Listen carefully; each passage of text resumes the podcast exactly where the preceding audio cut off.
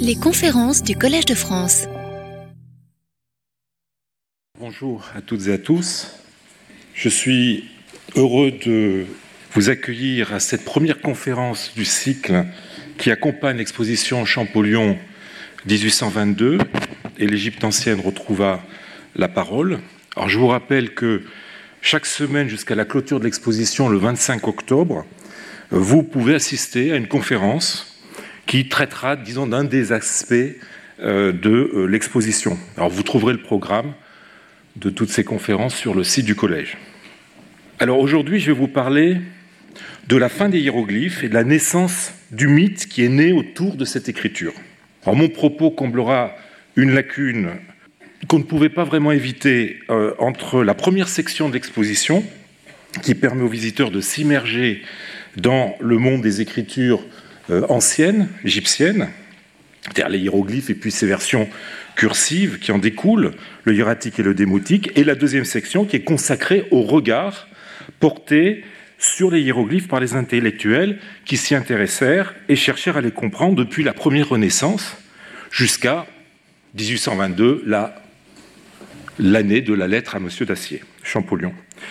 Le déclin puis la disparition des écritures relevant du système hiéroglyphique euh, se, sont produits dans des conditions qui ne sont pas, sans avoir contribué euh, à la formation du mythe qui s'épanouira durant toute l'époque moderne et dont les origines remontent à la conception que les Grecs, qui vivaient en Égypte ou qui visitèrent l'Égypte, se firent de la culture graphique égyptienne au moment où ces écritures commencent à s'étioler.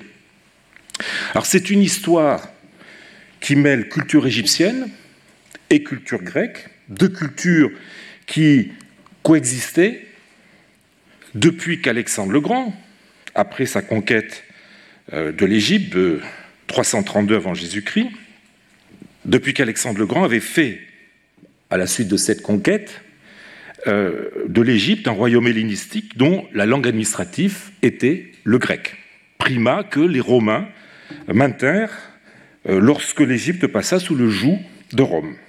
Alors avant de nous intéresser euh, au regard des Grecs sur les hiéroglyphes, je vous propose de suivre pas à pas le contexte dans lequel cette écriture va peu à peu péricliter.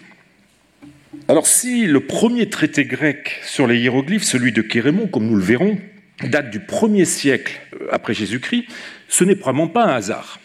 C'est le siècle qui marque le plus visiblement la récession des écritures hiéroglyphiques. Alors certes, le dernier emploi attesté des hiéroglyphes est bien postérieur et date de 394. Vous avez, ici les derniers hiéroglyphes attestés.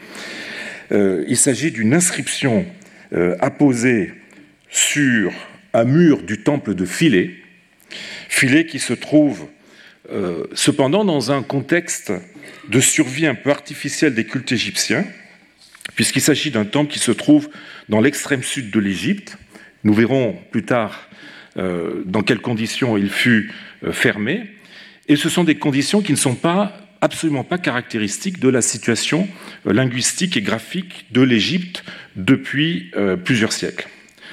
Alors notons malgré tout qu'un papyrus de Barcelone, qui vient d'être euh, publié il y a peu de temps, euh, prouve que des graveurs professionnels de hiéroglyphes, ce qu'on appelle des hiéroglyphoi, euh, étaient encore en activité à la fin du IIIe siècle ou au début du IVe siècle à Oxyrhynchos, donc en Moyenne-Égypte.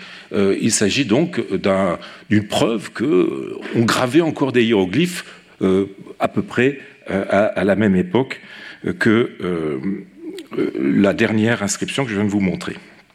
Déjà depuis longtemps, les hiéroglyphes étaient cantonnés au seul domaine épigraphique. Sur stèle, comme évidemment la fameuse pierre Rosette, qui date de 196 avant Jésus-Christ, ou celle de Cornelius Gallus en 29 avant Jésus-Christ. Et évidemment, c'est surtout sur les parois des temples égyptiens que les hiéroglyphes pouvaient se déployer. En même temps que leur emploi se restreint au sanctuaire, les affichages bilingues dans l'espace public ayant petit à petit disparu, les hiéroglyphes subissent, durant l'époque ptolémaïque, donc l'époque grecque, euh, une profonde mutation.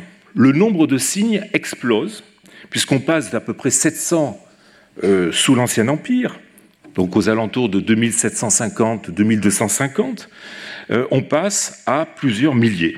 Et les valeurs de chacun de ces signes se multiplient.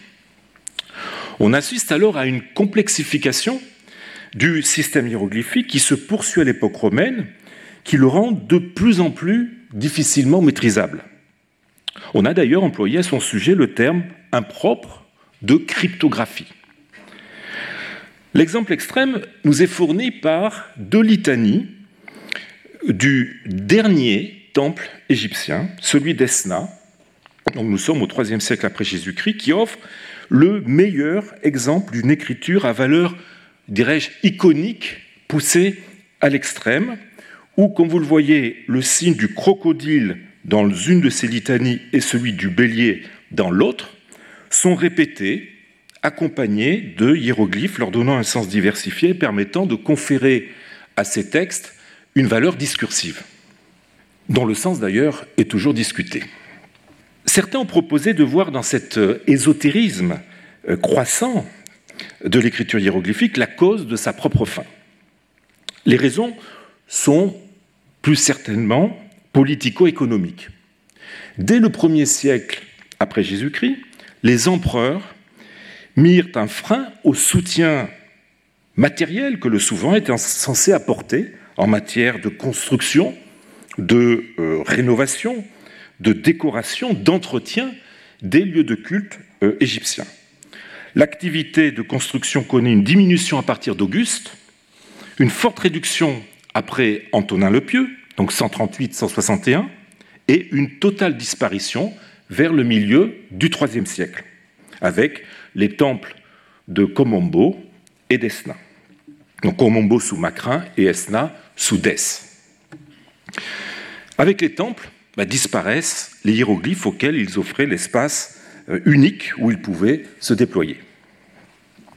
Alors il en va de même avec le hiératique, cette cursive dérivant des hiéroglyphes, qui depuis longtemps déjà n'était euh, utilisée que par les prêtres pour les textes littéraires et religieux copiés sur papyrus. Les derniers textes en hiératique datent de la fin du IIe siècle. Le ralentissement puis l'arrêt de l'activité des temples ont eu une conséquence directe sur la culture égyptienne traditionnelle au sens large. Ce sont en effet les temples qui non seulement maintenaient la flamme de l'antique religion égyptienne, l'observance de leurs rites, euh, de ces rites complexes, la connaissance des dogmes dont les prêtres seuls maîtrisaient les arcanes, mais aussi dispenser dans le cadre de ce qu'on appelait les maisons de vie, l'enseignement de la vieille écriture égyptienne, de la vieille écriture hiéroglyphique, du hiératique et à l'époque gréco-romaine du démotique, sur lequel je vais revenir dans un instant. On a deux très beaux exemples papyrologiques de l'étiolement de l'enseignement des hiéroglyphes et du hiératique qui aboutit à une déculturation partielle et à l'abandon des écritures. Alors le premier est le fameux onomasticon de Teptunis. Un Teptunis est un village du Fayoum, cette oasis qui n'est pas très loin du Caire maintenant. Euh, c'est un papyrus datable du IIe siècle. Le texte en hiératique, qui se présente sous la forme d'une liste de mots euh, classés par catégorie, est truffé de gloses qu'on a rajoutées après coup, en démotique, la seule écriture qui était encore naturellement pratiquée, mais je vais y revenir, et euh, dans ce qu'on appelle le vieux copte, euh, autrement dit en lettres grecques, complétées par quelques signes euh, supplémentaires correspondant à des phonèmes propres à l'égyptien. Alors il n'y a guère de doute que ces gloses interlinéaires, ces notations ajoutées après coup, trahissent une incapacité de la part des utilisateurs de ce livre à maîtriser complètement le hiératique. Alors le deuxième exemple vient du temple de Narbutis, on n'est pas très loin de Teptunis, et date d'environ 200 après Jésus-Christ. On y a découvert euh, des ostracas qui comprennent un certain nombre d'exercices réalisés au cours d'un apprentissage des hiéroglyphes et du hiératique, dans ces fameuses maisons de vie dont je vous parlais tout à l'heure. Alors, ils sont rempli de fautes, qui témoignent des difficultés, évidemment, des élèves à maîtriser les hiéroglyphes. Mais ce qui est intéressant, c'est de voir que ces, exercices illustrent encore, comme pour l'onomasticon, le recours constant à des translittérations, là encore en vieux copte, ayant pour fonction d'aider l'élève à mémoriser euh, les valeurs phonétiques des signes. Donc vous voyez, là, avec ces deux exemples, on, euh, on assiste, disons, à la fin d'une culture euh, et évidemment l'accompagnant à la disparition de ces formes d'expression. Alors qu'en est-il de la troisième écriture égyptienne, le démotique? Cette écriture, hein, qui est encore plus cursive et correspondant, on va dire, à, la, langue parlée, euh, était le médium écrit en vigueur aussi bien pour les inscriptions, la fameuse pierre de Rosette, que pour euh, les textes littéraires ou les documents privés sur papyrus ou ostraca. Alors contrairement aux deux autres écritures, euh, elle ne se cantonne pas au sanctuaire. Elle est utilisée par tous les Égyptiens sachant écrire. Mais la conquête grecque, la conquête gréco-macédonienne, qui impose le grec, je l'ai dit, comme langue officielle, va peu à peu miner cette exclusivité. L'administration lagide, donc ptolémaïque, commença à limiter l'emploi du démotique dans les actes privés en obligeant à partir de 145 euh, avant Jésus-Christ à enregistrer en grec les actes, les contrats rédigés euh, en démotique dans les bureaux où étaient dressés les actes grecs pour qu'ils aient une valeur légale. Alors cela conduisait évidemment à une lente diminution de l'emploi du démotique dans les transactions, qui s'accéléra brutalement euh, à partir du Haut Empire, donc à partir de la, conquête romaine, sous l'effet de la romanisation. Cette dernière imposa que dans les transactions entre particuliers, eh bien, le contractant appose une souscription détaillée en grec. Une, euh, souscription qui reprenne les termes du contrat, tout cela pour qu'un acte euh, démotique puisse être valide et enregistrable.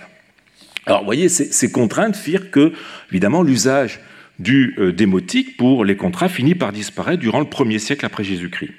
On trouve encore quelques documents contractuels euh, au-delà de 100 après Jésus-Christ, mais ils émanent de milieux purement sacerdotaux. Les derniers documents datent du début du IIIe siècle et trahissent une maîtrise de plus en plus incertaine de l'écriture, de la langue et du formulaire au point que euh, on n'arrive quasiment plus à les déchiffrer. C'est pour ça d'ailleurs que les derniers textes démotiques sont encore inédits.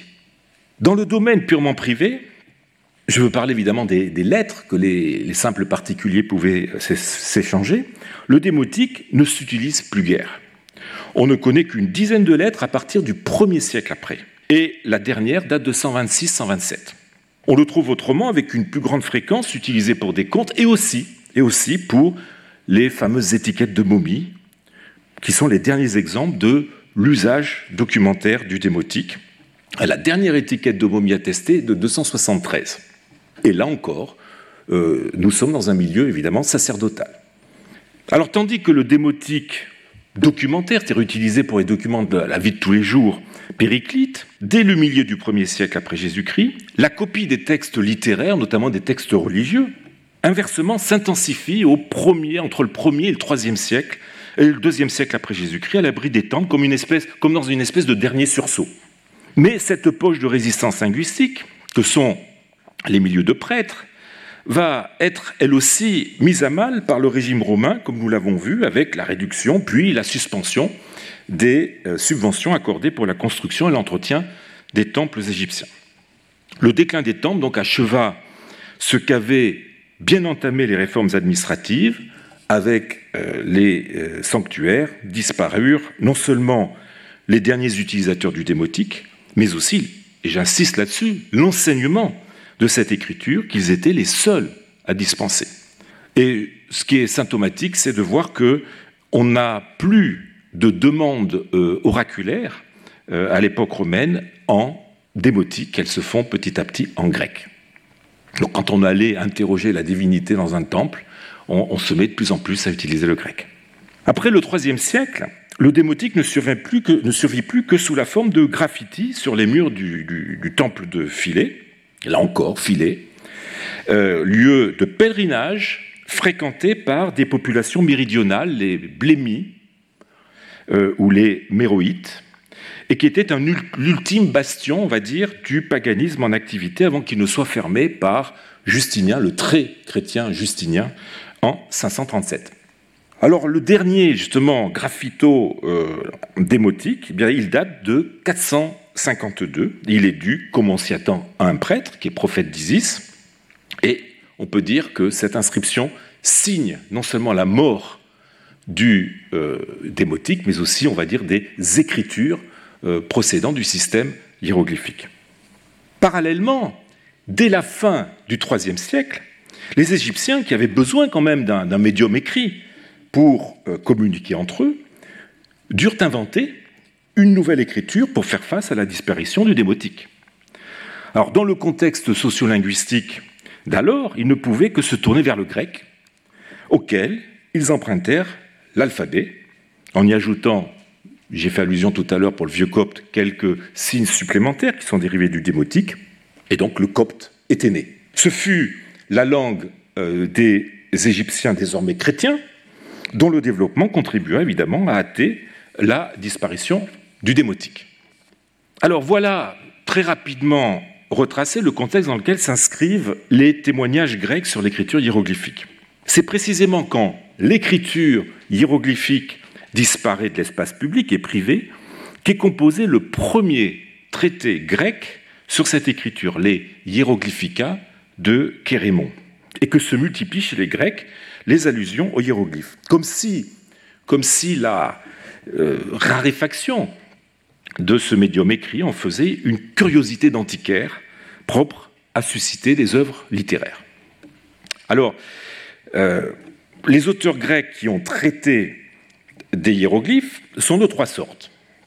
Il y a ceux qui ont laissé des traductions de textes euh, hiéroglyphiques en grec, alors si je mets de côté les, des courtes euh, euh, inscriptions euh, que certains auteurs se sont fait traduire sans qu'il soit possible de les identifier, nous n'avons qu'un seul traducteur, on va dire, qui rentre dans cette catégorie, un certain Appion. Deuxièmement, bien, ceux qui se sont intéressés en passant, on va dire, aux hiéroglyphes. Alors je ne retiendrai ici que les deux plus significatifs, c'est-à-dire Diodore et Clément, Clément d'Alexandrie, et enfin ceux qui ont écrit euh, un traité consacré hiéroglyphes. Il n'y en eut que deux. Kérémon, j'ai déjà cité, et Aurapollon. Alors commençons par les traductions. Une seule doit retenir notre attention pour sa précision et sa qualité. Elle est citée par l'historien romain Amien Marcelin, donc nous sommes au IVe siècle, euh, dans ses Res Gestae. Alors je vous propose de lire le texte. Donc je vous donne la traduction.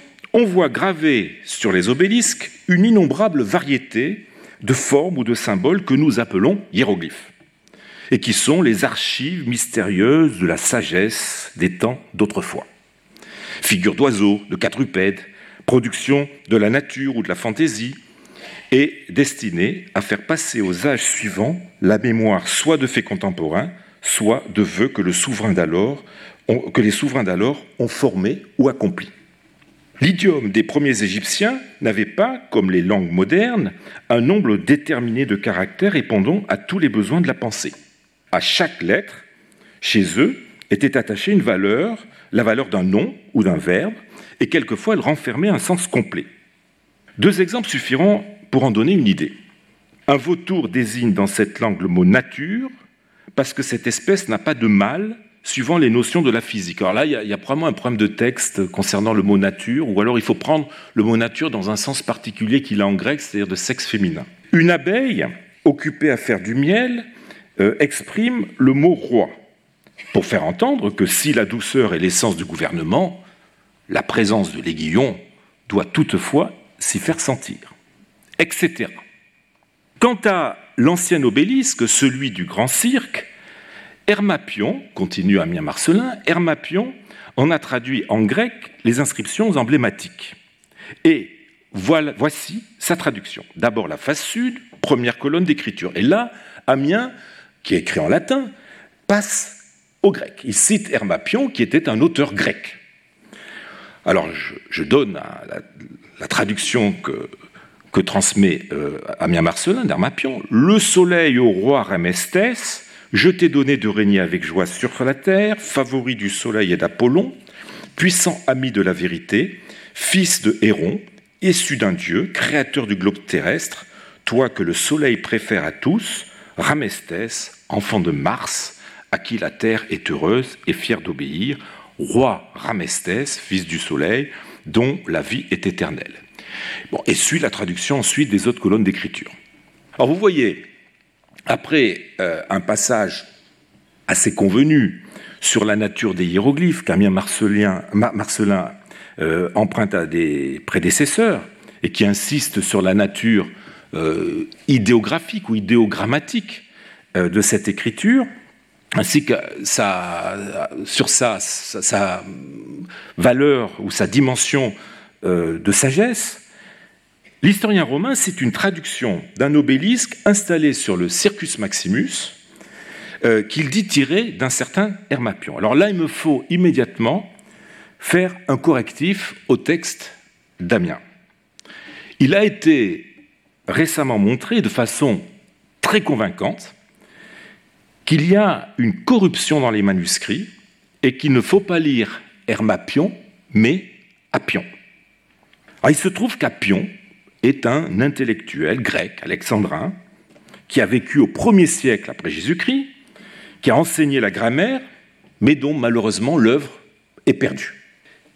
Il serait presque inconnu sans le pamphlet que l'historien juif Flavius Joseph a rédigé pour réfuter ses accusations contre le peuple juif et qui est précisément intitulé Le Contrapion. On sait par cet écrit polémique et puis par des citations d'autres auteurs, qu'Apion avait écrit un traité sur l'Égypte, hein, à qui, dans son troisième livre, parlait justement des, obélisques. Il est donc vraisemblable que la traduction d'Apion vienne de là. Alors cette traduction est la plus longue et la plus précise que nous ait léguée l'Antiquité euh, d'un texte égyptien.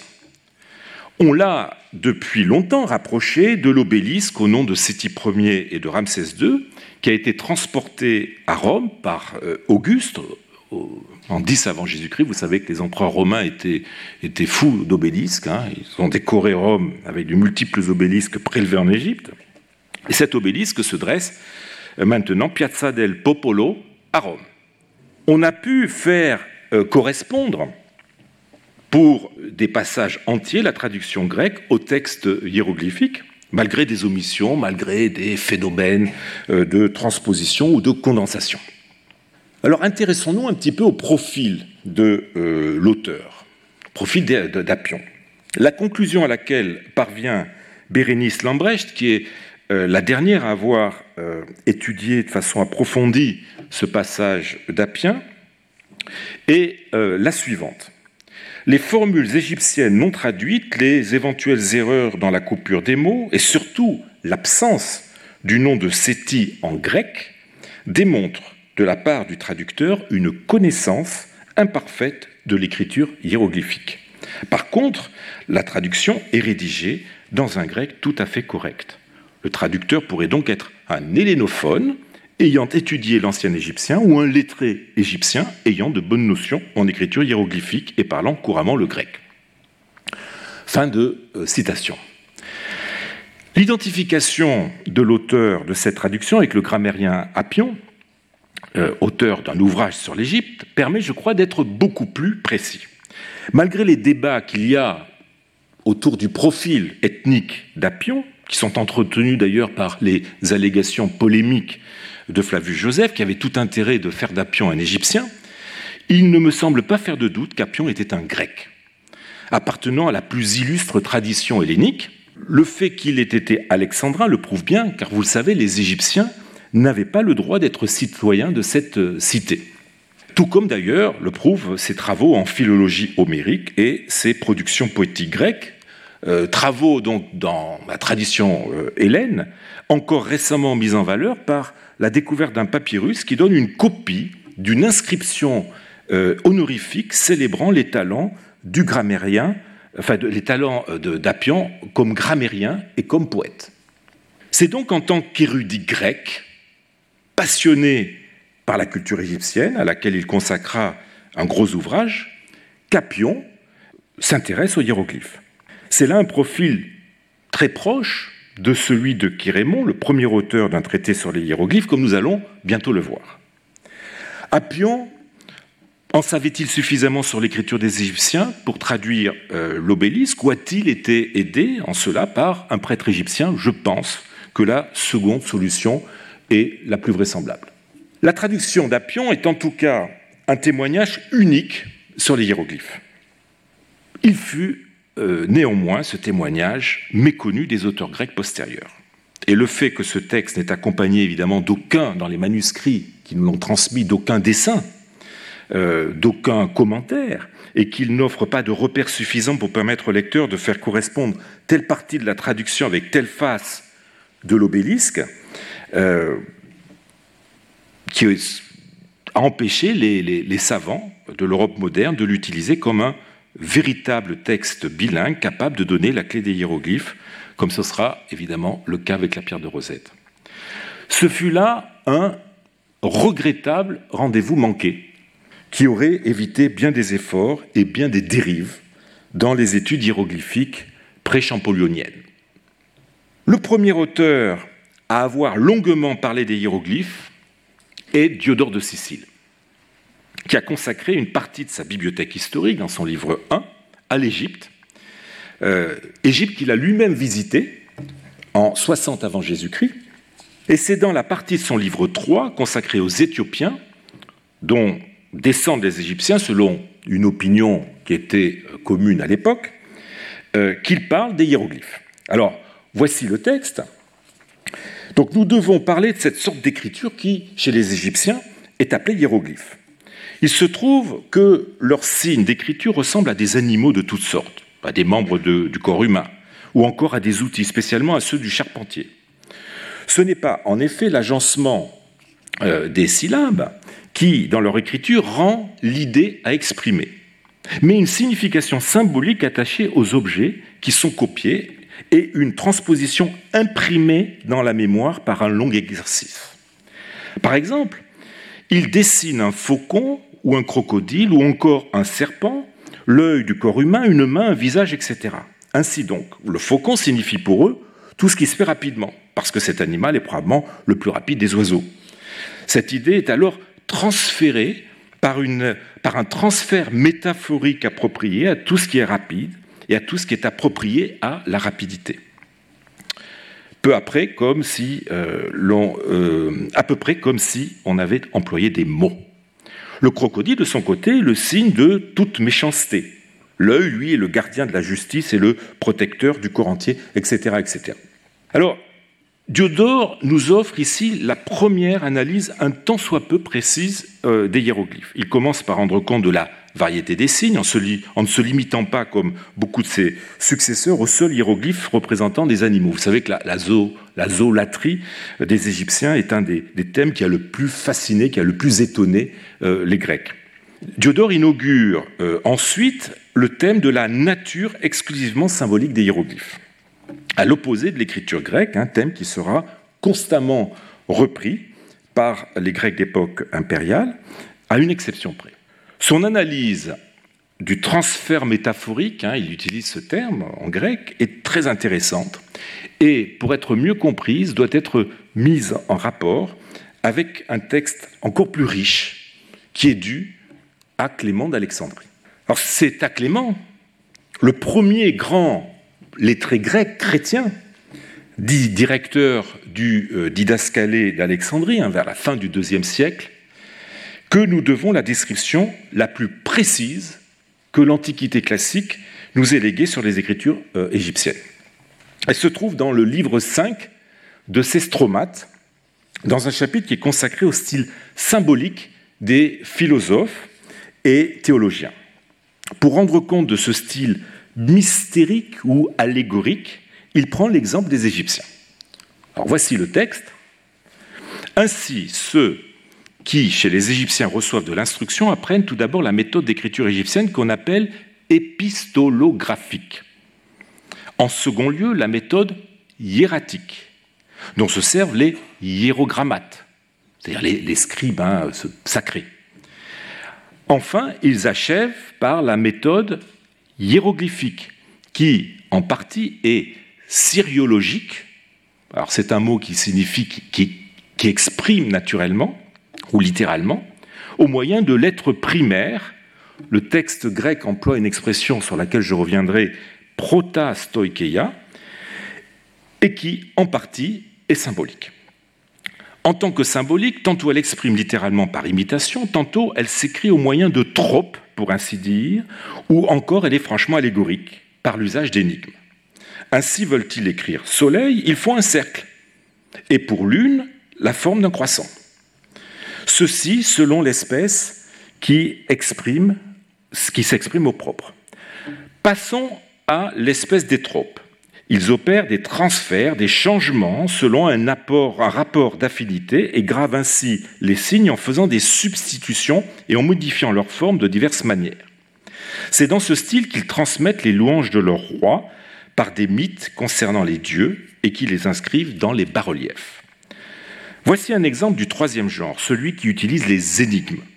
Il représentait les autres astres par des serpents à cause de leur course sinueuse mais le Soleil, lui, par un scarabée, parce que celui-ci façonne avec du fumier de bœuf une forme ronde qu'il fait rouler derrière lui.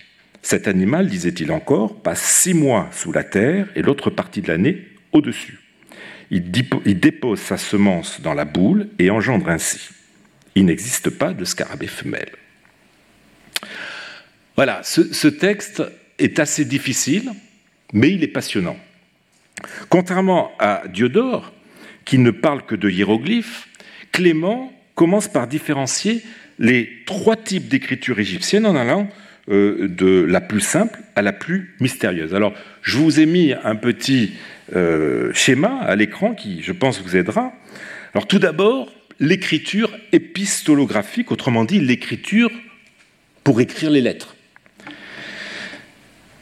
qui sont les lettres, les textes, on va dire, par excellence de la vie de tous les jours. Eh ben, c'est le démotique. Vous avez ensuite le hiératique, écriture des hiérogrammates, et enfin les hiéroglyphes. Il complète euh, les auteurs qui s'étaient intéressés à l'Égypte et qui ne distinguaient que deux écritures, hein, comme Diodore de Sicile, hein, qui euh, écrivait que les Égyptiens, ou qui avait écrit euh, que les Égyptiens ont deux écritures, l'une appelée démotique, que tout le monde apprend, et l'autre appelée sacrée, qui n'est apprise que par les prêtres instruits en secret par leur père. Alors, le, terme d'épistolographique est, très intéressant. Ce terme est un calque de l'égyptien euh, écriture des lettres. Employé euh, écriture des lettres que l'on trouve, par exemple, dans la pierre de Rosette pour désigner le démotique. Il montre bien quelle était la, sphère d'usage du démotique. Les lettres, plus largement on va dire les, documents, par opposition aux deux autres euh, écritures réservées aux textes religieux, euh, écrits sur papyrus et gravés sur la pierre, autrement dit hiératique, littéralement relatif au sacré, et hiéroglyphique, littéralement inscription sacrée, hein, deux, termes dont le radical hiéros, sacré, renvoie directement à la conception que les Égyptiens euh, se faisaient des hiéroglyphes, euh, puisqu'ils les appelaient euh, Medunetcher, parole divine. On notera que, euh, à l'exception d'hiéroglyphiquer, la terminologie de Clément est totalement absente des documents grecs contemporains, où le démotique, quand il n'est pas tout simplement désigné par égyptien, est appelé écriture encoriale c'est-à-dire littéralement l'écriture du, lieu, du pays. Toujours est-il que l'on sent chez, Clément, comme chez euh, les, autres auteurs qui ont parlé des deux ou trois écritures des Égyptiens plus tard, un étonnement face à une culture dit ou trigraphe euh, si éloignée de la leur, puisque vous savez qu'en grec, on n'utilise qu'une seule écriture. L'intérêt du passage de Clément tient avant tout au fait que c'est le seul texte ancien qui présente, en allant beaucoup plus loin que Diodore une théorie du système hiéroglyphique proprement dit, euh, et non simplement comme l'ont fait les autres auteurs grecs ou latins, des valeurs de signes hiéroglyphiques. Hein, la plupart se, sont étonnés de voir que tel signe signifiait telle chose, etc. Et on, fait des litanies comme ça d'équivalence, mais sans s'intéresser, on va dire, au mécanisme de la langue.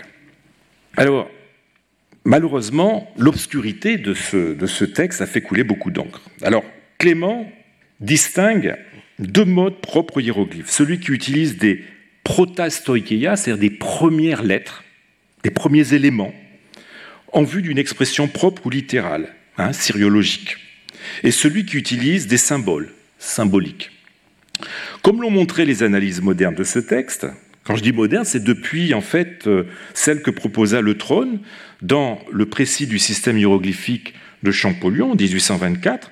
Les premiers éléments, les protastoikeia, euh, font allusion aux hiéroglyphes à valeur phonétique, autrement dit fonctionnant comme des lettres de l'alphabet. Hein, c'est le sens que peut avoir euh, en, grec. C'est la seule allusion dans la littérature antique à la valeur phonétique que pouvaient avoir les hiéroglyphes. Hélas, hélas, par son manque de clarté, elle n'aura pas retenu l'attention des anciens, qui étaient omnubilés par la valeur symbolique des hiéroglyphes. Si elle avait été bien comprise, eh bien, elle aurait permis de ne pas enraciner dans la culture occidentale le, mythe de la nature purement mystique des hiéroglyphes que quelqu'un comme le père Kircher se plaira à élever au rang de dogme. Le mode symbolique désigne au contraire l'usage idéogrammatique des signes, sans aucune référence phonétique. Cet usage idéogrammatique peut fonctionner, nous dit Clément, de trois façons différentes. La façon sériologique, c'est-à-dire littérale, le signe représente la chose de façon directe et claire, par imitation. Hein, pour reprendre l'exemple de Clément, le soleil représente le soleil. Il peut y avoir aussi, peut procéder aussi de la façon tropique, par trope, c'est-à-dire par figure, façon figurée. Euh, Clément doit désigner ici l'usage figuré des idéogrammes impliquant une transposition par exemple une métonymie, une palette de scribes pour dire scribe, la lune pour dire moi, etc. Alors je dois dire qu'on comprend mal euh, la raison pour laquelle il ajoute que c'est dans ce style qu'ils transmettent, que les Égyptiens transmettent les louanges de leur roi par des mythes, etc. etc. Bon. Et enfin, troisième euh, mode, troisième façon, ben, la façon allégorique qui utilise des énigmes. Clément désigne principalement les cryptogrammes des époques hellénistiques et romaines, hein, qui, étaient des savants jeux de mots sur la valeur iconique et phonétique des signes. Je vous donne juste un exemple à l'écran avec euh, ce mot qui signifie littéralement faire de l'eau, hein, qui est constitué euh, du hiéroglyphe de l'œil, faire, ensuite bah, du, de ces trois signes ondulés qui représentent l'onde, qui représentent l'eau, euh, et ensuite euh, d'un déterminatif avec un homme et une femme, et puis le signe du pluriel qui signifie peuple ou homme. Et qui, donc cette séquence qui doit probablement signifier remech en copte romé, c'est-à-dire les, hommes. Euh, si, toutefois on donne donc à l'œil, qui se dit en, en égyptien iri ou ir, euh, la valeur d'un simple R et à mou la valeur phonétique de M. Autrement dit, en mettant de côté les consonnes faibles. Et on obtient ainsi le mot rem, homme, au pluriel, avec une graphie qui joue sur l'idée que l'humanité serait née des larmes de l'eau du Dieu créateur. Voyez euh, comment, en combinant ces signes, en leur donnant des valeurs phonétiques un peu particulières, on arrive à exprimer quelque chose de plus. Le texte de Clément est un cas à part dans l'écriture gréco-romaine qui ne s'intéresse pas au système de l'écriture hiéroglyphique proprement dit, mais aux résultats de ce système, c'est-à-dire aux valeurs euh, qu'a pu avoir tel ou tel signe, et, euh, pour le dire autrement, au rapport parfois étonnant pour un esprit grec entre signifiant et signifié. C'est ce que nous allons voir avec les deux auteurs de Hieroglyphica, c'est-à-dire de traités sur les hiéroglyphes qui nous sont connus. Alors le premier, c'est ce fameux Kérémon, hein, dont j'ai cité le nom plusieurs fois déjà, mais dont l'œuvre entière est perdue. Grâce à diverses sources, nous savons que c'était un philosophe stoïcien et un grammairien qui enseignait à Alexandrie, peut-être à la tête de l'école grammaticale d'Alexandrie, ainsi que du fameux musée, euh, jusqu'à ce qu'il devienne le précepteur de Néron. Outre euh, des œuvres grammaticales et un traité sur les comètes, il écrivait une histoire de l'Égypte et un traité sur les hiéroglyphes, Hieroglyphica. Ce dernier n'est connu que par les citations non textuelles euh, qu'en a fait un byzantin du XIIe siècle, Jean Tsetses, dans son exégèse de l'Iliade. Le point de départ est une expression d'Homère qui, selon Tsetses, serait influencée par l'écriture symbolique des Éthiopiens.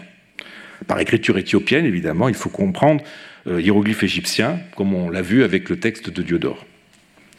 Alors voici le texte de Tsetses. Dans leur désir de cacher leur théorie sur la nature des dieux, les anciens hiérogrammates les transmettaient à leurs enfants par l'entremise de tels symboles et lettres allégoriques, ainsi que l'explique le hiérogrammate Kérémon. Pour la joie, ils écrivaient ou dessinaient. En grec, on ne peut pas savoir si ça veut dire dessiner ou, ou, écrivait, hein, c'est le même mot qui est utilisé. Donc pour la joie, euh, ils écrivaient une femme en train de tambouriner, pour la tristesse un homme se tenant le menton par la main et le regard baissé à terre, pour le malheur un œil en train de pleurer, pour le fait de ne pas avoir deux mains vite tendues, etc. etc. Tsécès euh, cite en tout 19 signes hiéroglyphiques. Alors les, égyptologues de l'assistance auront reconnu les signes hiéroglyphiques dont parle Kérémon, et les valeurs attestées d'une bonne partie d'entre eux, même si euh, certains sont transmis par Kérémon de façon euh, approximative. Par exemple, les deux mains tendues, qui selon Kérémon signifient ne, pas avoir, en fait, c'est la négation en grec, enfin en égyptien. C'est ne pas et pas ne pas avoir. Ce qui est à noter surtout, c'est que certains des signes, et surtout des valeurs données ici, sont propres à l'écriture d'époque grecque, d'époque ptolémaïque. Et euh, ils marquent euh, un intérêt pour le stade ultime de l'écriture hiéroglyphique et des spéculations théologiques euh, qu'elle reflète, hein, comme l'exemple que je vous ai montré tout à l'heure. Kérémon développe par ailleurs un thème qui était déjà en filigrane chez euh, Appion, qui faisait, euh, vous vous souvenez des textes hiéroglyphiques, les archives mystérieuses de la sagesse des temps d'autrefois, le thème qui est, accentué fera florès chez les érudits à partir de la Renaissance, l'écriture hiéroglyphique était utilisée par les prêtres pour cacher au vulgaire la sagesse dont ils étaient dépositaires. Cette idée va nourrir une conception élitiste, une conception ésotérique euh, des hiéroglyphes en tant qu'écriture destinée non pas à transmettre ou à montrer, mais à dissimuler euh, de mystérieux secrets. Son plus ardent euh, propagateur, et là encore le père Athanas Kircher, qui contribua à fourvoyer la recherche hiéroglyphique en la cantonnant à une espèce de quête mystique. Flaubert, d'ailleurs, euh, s'en moquera dans son dictionnaire des idées reçues en donnant cette euh, définition euh, exquisement ironique des hiéroglyphes, ancienne langue des Égyptiens inventée par les prêtres pour cacher leurs secrets criminels et dire qu'il y a des gens qui les comprennent. Bon, il rajoute aussi, mais c'est peut-être une blague. Il est néanmoins difficile de se faire une idée du traité de Kérémon étant donné le peu qui nous en est parvenu, euh, qui plus est euh, de façon très très euh, abrégée. Je voudrais en revanche revenir sur la personnalité de Kérémon qui me semble avoir fait l'objet d'un contresens. La connaissance qu'il paraît avoir eue des hiéroglyphes, tout autant que du milieu sacerdotal, son intérêt pour l'astrologie, qu'atteste son traité sur les comètes et divers autres fragments, ont conduit les modernes à suivre Tsetses qui faisait de Kérémon un hiérogrammate, c'est-à-dire un, scribe sacré, un prêtre scribe. Autrement dit, donc, un, prêtre égyptien qui s'adonnait à la science hiéroglyphique. On a fait de, de, de, une espèce de, de, manéthon du Haut-Empire, un de ces prêtres égyptiens suffisamment hellénisés pour faire le trait d'union entre culture grecque culture égyptienne traditionnelle. Pour cette raison, on en est venu à gommer les traits de la personnalité de Kérémon qui ne cadrait pas avec ce profil. On a ainsi douté euh, qu'il ait été philosophe, à plus forte raison stoïcien. On a pu s'étonner d'une certaine distance, typiquement grecque, face à la culture égyptienne. C'est qu'en fait, Kérémon n'a rien d'un égyptien. Euh, euh, et, à plus forte raison, je dirais, d'un prêtre égyptien. Il porte un nom grec. Son père s'appelait Léonidas, qui est un nom aussi bien grec. Il professe la philosophie stoïcienne et la grammaire grecque à Alexandrie, cité, je l'ai dit, purement grecque. Son intérêt pour la culture égyptienne pharaonique, en fait, n'est que ethnographique. Il est de l'ordre de la curiosité intellectuelle, comme pour beaucoup d'autres auteurs grecs, dont notamment Appion. Appion, vous vous souvenez ce que je vous en ai dit, qui présente un profil étonnamment proche de celui de euh, Kérémon. Ils ont été tous les deux grammairiens à Alexandrie. Ils ont ensuite eu une euh, activité euh, d'enseignement à Rome, le premier sous Tibère et Claude, le second sous Néron, dont il fut le précepteur. Ce sont tous les deux des Grecs qui se sont intéressés à l'Égypte et à ses traditions et ont composé des Aegyptiacas. C'est un type d'intellectuel grec que l'on va retrouver chez l'autre auteur de Hieroglyphica, je veux parler d'Orapollon. Alors, Orapollon a non seulement écrit un traité entier sur les hiéroglyphes, mais, mais heureusement préservé. Contrairement à celui de Chirémon, il nous est parvenu intégralement.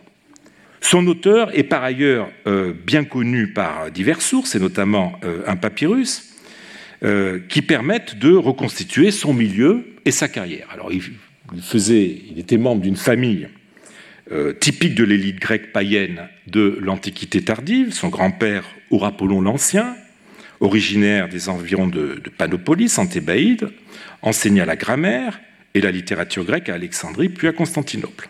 Et il écrivit euh, des ouvrages sur Sophocle, Alcée, Homère, des auteurs bien grecs. Il eut deux fils, Asclépiades et Raïskos, nés vers 425, qui s'engagent dans la défense du paganisme égyptien. À une époque, hein, je vous le rappelle, l'Égypte, comme d'ailleurs l'Empire, sont chrétiens. Alors, Esclépiades est l'auteur d'un ouvrage perdu intitulé Sur les antiquités d'Égypte. Son frère Eraïskos participe activement euh, à la résistance païenne au milieu d'un groupe de, jeunes fanatiques euh, et d'après Damasus. Alors je le cite, quand Eraïskos fut mort, Asclépiades se préparait à accomplir les rites usités par les prêtres entre autres, à entourer le corps de bandelettes osiriaques. Vous avez, donc on a affaire à une momification en plein 5e siècle après Jésus-Christ, ce qui est absolument incroyable. Le fils d'Asclépiades fut Aurapollon le Jeune, notre Aurapollon, l'auteur euh, du traité sur les hiéroglyphes, qui continua l'œuvre de son père et fut professeur à Alexandrie dans le dernier tiers du 5e siècle. Alors que cet Aurapollon dont le profil est ainsi restitué par, les sources euh, et composé un traité sur les hiéroglyphes, ne tenera évidemment pas du tout. Bien au contraire. Euh, alors regardons ce traité d'un peu plus près. Je vous donne juste deux euh, extraits hein, qui vous donneront un petit peu l'idée de son contenu. Le premier, ce qu'ils, c'est-à-dire les Égyptiens, signifient en dessinant le vautour. Lorsqu'ils veulent écrire la mer, la vue, la limite, la préscience, l'année, la voûte céleste, le miséricordieux, Athéna, Héra ou deux drachmes, il peigne un vautour. Et alors ensuite, il va passer, il va donner la, raison pour chacune de ces valeurs. La mer, parce qu'il n'existe pas de mâle dans cette espèce d'oiseau. Or, voici comment ils sont engendrés. Lorsque le vautour femelle désire concevoir, il ouvre sa vulve dans la direction du vent du nord et se laisse féconder par celui-ci pendant cinq jours, durant lesquels il ne prend ni aliment ni nourriture, tant et ardent son désir de procréer. Il y a encore d'autres espèces d'oiseaux qui conçoivent du vent, mais dont les œufs ne sont, pas bons qu'à être, ne sont bons qu'à être mangés et non à produire des êtres vivants. Mais lorsque les vautours sont fécondés par le vent, les œufs qui en proviennent produisent, des êtres vivants. Je ne sais pas s'il y a des zoologues dans l'assistance, ils doivent frémir en, en lisant ce genre de choses. La vue, la vue, ben parce que le vautour a la vue plus perçante qu'aucun autre animal. Il regarde vers le couchant quand le soleil se lève et vers le levant quand le soleil se couche, découvrant à une très grande distance ce dont il a besoin pour sa nourriture. Bon, etc. Je ne vais, pas, vous imposer la lecture de, des, des, autres valeurs euh, du vautour. Euh, passons au deuxième extrait. Comment il signifie un être rapace, prolifique ou furieux? Quand ils veulent signifier un être rapace, prolifique et furieux, ils peignent un crocodile parce qu'il est meurtrier, prolifique et colérique. Car lorsqu'il ne réussit pas à ravir ce qu'il veut, irrité, il se déchaîne contre lui-même. Curieux. Alors, on voit qu'Aurapollon part tantôt du signifié, tantôt du signifiant. Il donne dans ses 189 sections l'explication d'environ 200 hiéroglyphes. On aura remarqué que, à ces deux exemples, euh, les rapports qu'entretient Aurapollon avec ses prédécesseurs. Hein. On retrouve des, des, similitudes, par exemple, avec, Diodore, concernant euh, le crocodile. Alors, il est vrai que le fond est véridique. Le crocodile, effectivement, est le déterminatif du mot égyptien seken, être avide, rapace, euh, ou de mots euh, signifiant l'agressivité. Donc, vous voyez, seken, le, le, ce qu'on appelle le déterminatif, ce signe-là, c'est un crocodile. Donc, il y a un fond véridique. Voici un exemple, et c'est le cas d'un certain nombre de signes euh, traités par Aurapollon. Mais les explications sont euh, parfois entre, les auteurs dont Aurapollon aurait pu. Enfin, les, auteurs qui ont parlé des hiéroglyphes avant Aurapollon et Aurapollon, les explications sont parfois différentes. Ce sont d'ailleurs les explications que donne Aurapollon au rapport entre qui motive le signifiant, le rapport entre signifiant et signifié, qui euh, font à la fois son intérêt pour euh, l'histoire culturelle et les limites de son traité dans le domaine de l'égyptologie. Si les signes et leurs valeurs sont souvent correctes, la justification du rapport entre les deux est presque toujours fausse. Vous l'avez vu avec le cas du vautour. C'est qu'Aurapollon, en fait, ne tient jamais compte, et là c'est très important, ne tient jamais compte de la valeur phonétique euh, du signe, dont il n'a évidemment pas connaissance et il y substitue un savoir qui relève de traditions, notamment zoologiques grecques. Alors pour résumer les choses, on a donc avec Aurapollon le premier traité grec sur les hiéroglyphes conservés, écrit par une personnalité connue, dont le profil correspond parfaitement à l'objectif. Le profil, je vous ai dit, c'est un païen convaincu qui défendait la culture égyptienne, dont le profil correspond parfaitement à l'objectif du traité et qui tente de faire donc une synthèse entre la culture égyptienne qu'il admire et la grecque à laquelle il appartient. Alors tout cela est très beau, ça a l'air parfait sur le papier, mais voilà, je crois que tout cela est faux. Comme j'ai essayé de le montrer euh, récemment dans un colloque que j'ai organisé ici même sur Apollon, l'attribution du, euh, à Apollon du traité qui nous a été transmis sous son nom est des plus douteuses. Nous n'avons aucune mention de ce traité dans les sources anciennes. Par ailleurs, de nombreux indices militent en faveur d'une rédaction postérieure à la fin de l'Antiquité. Et pour ma part, j'y vois une compilation maladroite faite par un Byzantin à partir du traité, ben du traité de Carémon. De Carémon qui l'aurait mis sous son nom qui ancrait l'œuvre dans le milieu du dernier paganisme, hein, puisque je vous ai dit, Apollon était connu pour être un païen, et qui, par l'équivalence qu'il affiche entre un dieu égyptien et grec, hein, Horus Apollon, or Apollon vient de ces deux noms, résumait à lui seul le programme de l'ouvrage, celui de donner l'équivalence grecque de signes égyptiens. Alors, si cette hypothèse dépouille l'Antiquité du seul traité sur les hiéroglyphes qui nous soit parvenu, elle nous permet peut-être d'en savoir un peu plus sur le traité perdu de Kérémon, même si évidemment il n'est pas facile de démêler ce qui est de ce dernier euh, et de ce qu'a rajouté euh, le compilateur. En tout cas, les hiéroglyphes que documente le, ou plutôt le pseudo-Apollon, ou Kérémon, euh, relèvent pour une grande part du système de la cryptographie ptolémaïque ou romaine.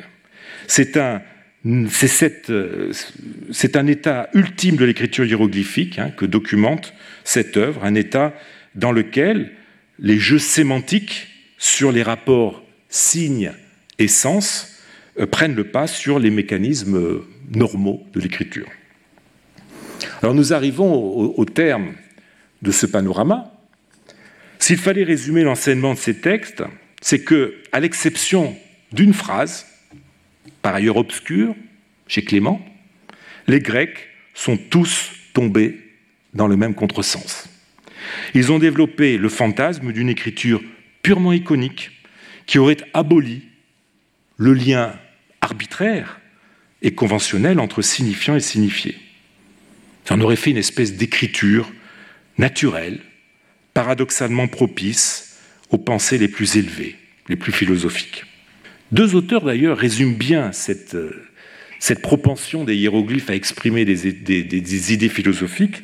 C'est Plutarque, au IIe siècle, dans Isis et Osiris, qui, au sujet de Pythagore, nous dit Pythagore imita leur manière symbolique, c'est-à-dire la manière des, Égyptiens, leur manière symbolique et mystérique en incorporant sa doctrine dans des énigmes. Les préceptes pythagoriciens ne le cèdent en rien au caractère hiéroglyphique. Et surtout, surtout, c'est Plotin, au IIIe siècle, qui a développé cette idée des hiéroglyphes comme écriture euh, mystérique et propre à exprimer les, mystères les plus, complexes. Euh, dans ces Énéades, je vous donne le texte de Plotin à l'écran. Pour désigner les choses avec sagesse, les sages d'Égypte n'eussent pas de lettres dessinées qui se développent en discours et en propositions et qui représentent des sons et des paroles. Ils dessinent des images dont chacune est celle d'une chose distincte. Ils les gravent dans les temples pour désigner tous les détails de cette chose. Chaque signe gravé est donc une science une sagesse, une chose réelle saisie d'un seul coup, et non une suite de pensées comme un raisonnement ou une délibération. C'est ensuite que de cette sagesse vient une image qui est une autre chose, toute déroulée, qui se formule en une suite de pensées, qui découvre les causes pour lesquelles les choses sont ce qu'elles sont, qui fait admirer la beauté d'une pareille disposition. Ce contresens, ce contresens sur l'écriture hiéroglyphique est nourri du côté des Grecs par la conjonction de deux phénomènes.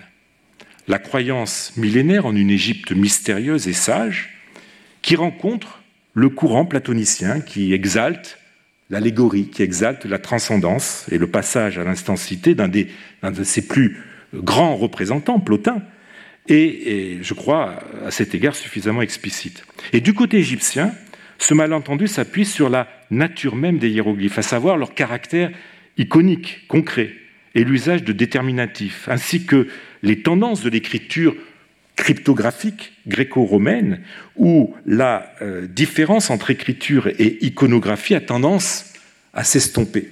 Avec la, connaissance de plus en plus faible de l'écriture hiéroglyphique, ces tendances vont être déformées, vont être caricaturées, et faire l'objet d'exégèses aussi enthousiastes que malheureuses de la part des Grecs, et non d'Égyptiens hellénisés, comme on l'a souvent cru, des Grecs en, quête d'une langue idéale. Mais finalement, à y regarder de près, les Grecs n'auront fait que théoriser ce que les derniers hiérogrammates égyptiens tentèrent de pratiquer.